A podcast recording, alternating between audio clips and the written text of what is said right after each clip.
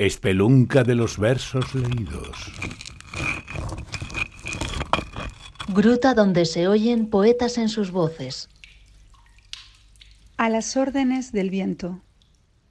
Me habría gustado ser discípula de Ícaro. Hubiera sido hermoso festejar las bodas de Calixto y Melibea. Me habría gustado ser un hitita ante la reina Nefertari el joven Werther en Río de Janeiro, la deslumbrante dama sevillana por la que don José rechazó a Carmen. Yo quisiera haber sido el huerto del poeta con su verde árbol y su pozo blanco, el inspector fiscal con el que conversara Mayakovsky.